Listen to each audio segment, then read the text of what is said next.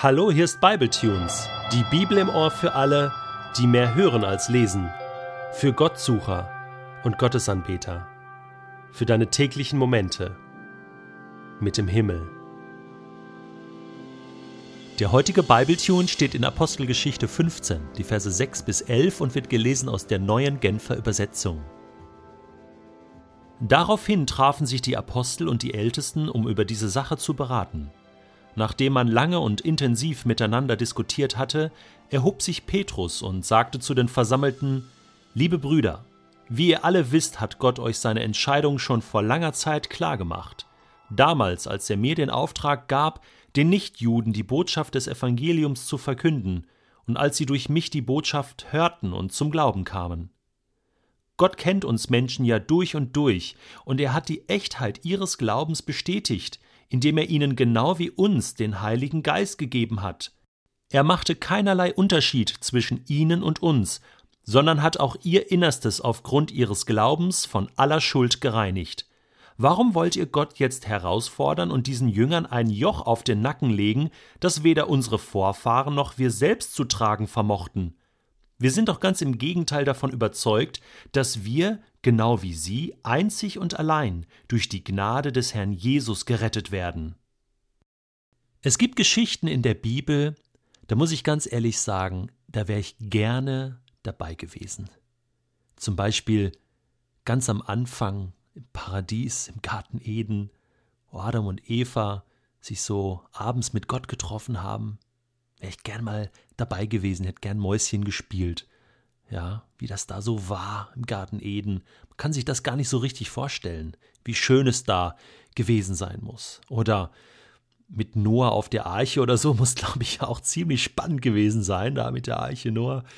Da, also äh, auf dem Schiff, nicht, nicht draußen. Ich wäre gerne auf dem Schiff gewesen und hätte einfach mal da so die 40 Tage ähm, ja, verbracht. Oder auch äh, später, ne, als Mose da mit, mit Gott 40 Tage auf dem Sinai war, ähm, hätte ich gerne Mäuschen gespielt, ne, über was die da gesprochen haben, ja, wie die da die Zeit verbracht haben. Wäre ich gern dabei gewesen. Oder natürlich auch im Neuen Testament, ähm, wo Jesus da unterwegs war mit seinen Jüngern auf dem Berg der Verklärung äh, und da diese Erscheinungen kamen von Mose und Elia boah, wäre ich gern dabei gewesen. Gibt auch Szenen, da wäre ich jetzt nicht so gern dabei gewesen. Ich weiß nicht, ob ich das gepackt hätte da mit der Kreuzigung. Weiß ich nicht. Also ich glaube, das war schon ziemlich hart und die Jünger sind ja auch alle abgehauen. Auferstehung dagegen wieder eine nette Angelegenheit. Wäre ich doch gerne dabei gewesen bei diesen Live-Zeugen. Ja, das, boah, ich meine, was muss das ausgelöst haben, Jesus live, ne, lebendig zu sehen? Wahnsinn. Die Story hier heute, ganz ehrlich, wo die Apostel und die Ältesten hier beraten, hey, wie geht das nun weiter hier? Was will Gott von uns in dieser wichtigen Frage vom alten Bund, vom Gesetz des Mose? Wie gehen wir damit um? Wäre ich gerne dabei gewesen. Eine hohe theologische Diskussion habe ich zuerst angenommen. Und dann kommen die da raus nach dieser Beratung hinter verschlossenen Türen sozusagen und präsentieren das Ergebnis. Und dieses Ergebnis hat es in sich, weil das ist so einfach. Das ist so unkompliziert. Das ist nicht komplex. Das ist nicht hochtheologisch.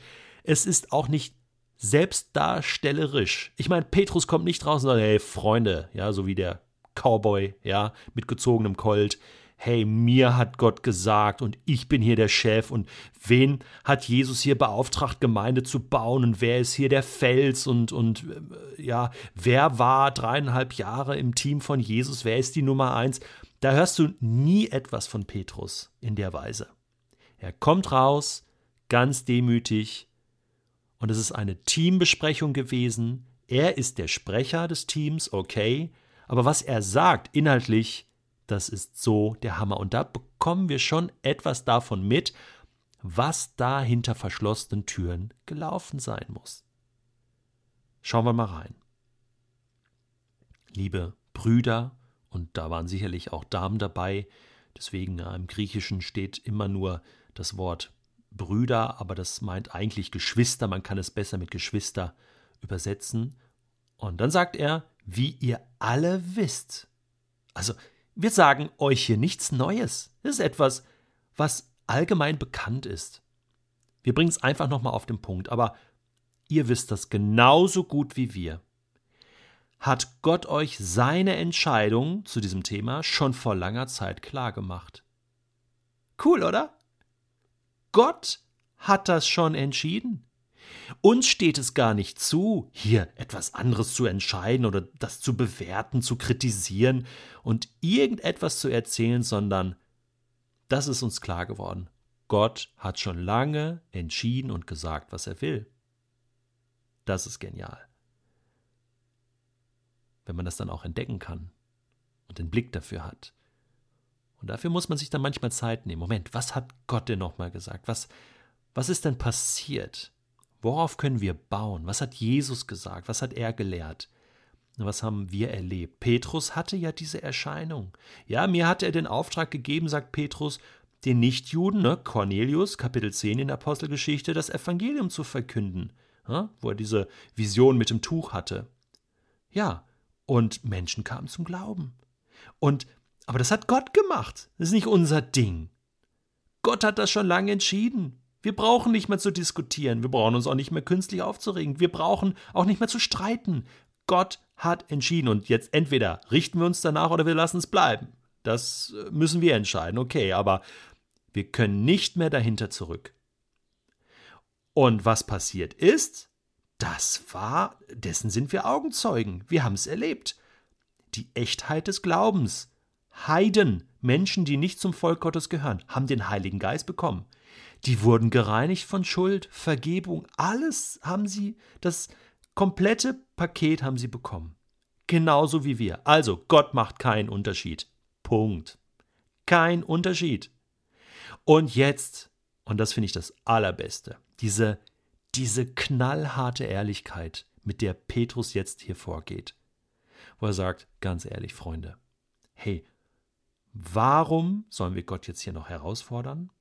Und warum sollen wir diesen neuen Jüngern und Jüngerinnen jetzt ein schweres Joch auf den Nacken legen, ja, in Form vom Gesetz des Mose, Gebote und Gesetze, ja, das weder unsere Vorfahren noch wir selbst zu tragen vermochten. Hey, es ist uns selbst doch viel zu schwer gewesen und mal ganz ehrlich, Freunde, wer kann das schon halten? Hey, sind wir doch froh, dass Gott das jetzt geändert hat und dass nicht mehr das Prinzip des Gesetzes gilt, sondern das Prinzip, und das sagt er jetzt, Gnade. Sind wir doch froh. Sind wir doch alle froh, dass die Gnade jetzt regiert, dass das Zeitalter der Gnade begonnen hat. Und dass wir, genau wie sie, einzig und allein einzig und allein durch die Gnade des Herrn Jesus gerettet werden.